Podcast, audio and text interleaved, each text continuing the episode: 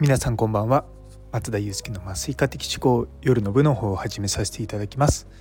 こちらは私のざっくばらんとした日常を語る回になっておりますのでお気軽に聞いていただければと思います。というところで今日はですね実はあの弟夫婦と一緒にご飯を食べました。っていうのも彼が今度アメリカのボストンに留学に行くんですよ。で最低2年、まあ、その話聞いたのもちなみにあの今月の頭なんですけれどもふざけるなってちょっと若干思ったんですが まあまあまあ行くとなったのであのまあ、弟夫婦あと、まあ、私の姪っ子と、まあ、うちの家族とあと私の両親ですね。でご飯を食べに行ってきました。あのうちの弟はですねあの病理医をやってるんですね。でこの前学位も取ってでまあ一応ポストん？ポスドックか。っていう立場であのボストンのハーバードにあるん？ボン？違うね。ボストンにあるハーバード大学のブリガムビメンズホスピタルっていうところに行くようです。あの実はそこの病院の麻酔科の先生何人か僕知り合いの人がいてあの仲いいのでまあ何か困ったら教えてねとは言っておきました。そうそうそう。でもねなんかあのボストン私も1回だけ行ったことあるんですけれどもすごいこじんまりとしててあのいい街なんですよね。ただまあ私のいたトロントと同じぐらい寒いと。マイナス20度になると。でうちの弟あの なんだ運転免許は持ってるんですけどもリアルペーパードライバーなんですよ。運転してるの一回も見たことないし本人もいや運転しないってずっと言ってるんで大丈夫なのかなと思って見てます。で奥さんの方も多分運転しないのかなだから普段はほとんどもう電車とか公共交通機関で全然移動してるのでいいんですけど、まあ、向こう行った時どうすんだろうなとかちょっと思ったことはあります。まあ、とはいえねあのちっちゃな町なんで普段生活してる分にはそんなに困らないとは思うんですけれどもただね、ちょっと遠出したりとかちょっと旅行行ったりとか、まあ、そういった時に、まあ、運転できると気は楽だよなと思うんですよね。でちなみにですね私あのカナダいたんですけどもカナダはあの日本の医師免許を1万円ぐらいかななんかで書き換えができるんですよ。なんですごく楽なんですね。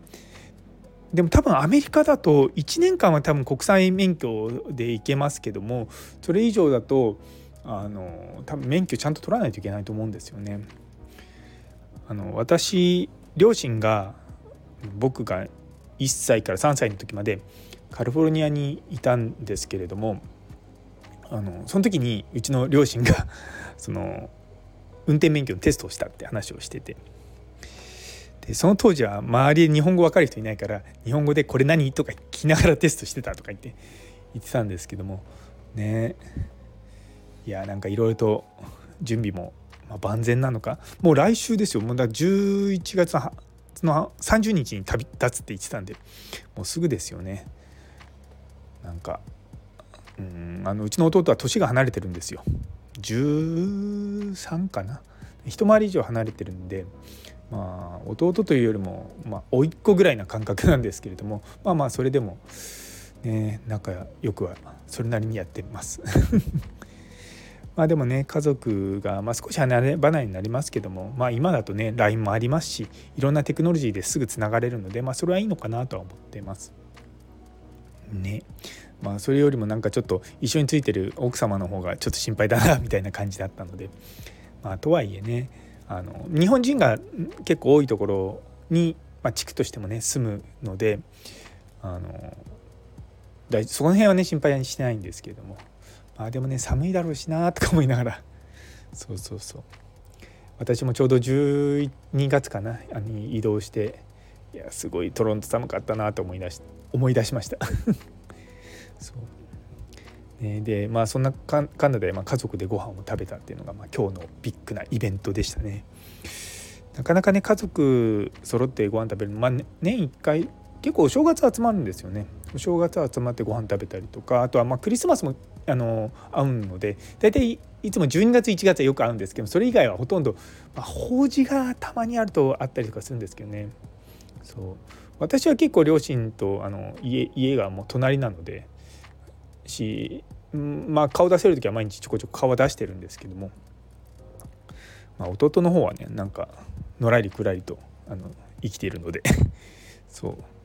ね。まあそんな感じです。いやねでもボストンいいなと思って。なんかジョージは日本人らしいんですけれども。そう。でもまああのミーティングは全部英語でって言ってて。まあそりゃそうだろうとか思いながらも。そう。まあね彼がどれぐらい、まあ、頑張っていけいけるのかと思いながら見ております。というところで、えー、最後まで聞いてくださってありがとうございます。今日という一日が皆様にとって素敵な一日になりますように。それではまた明日。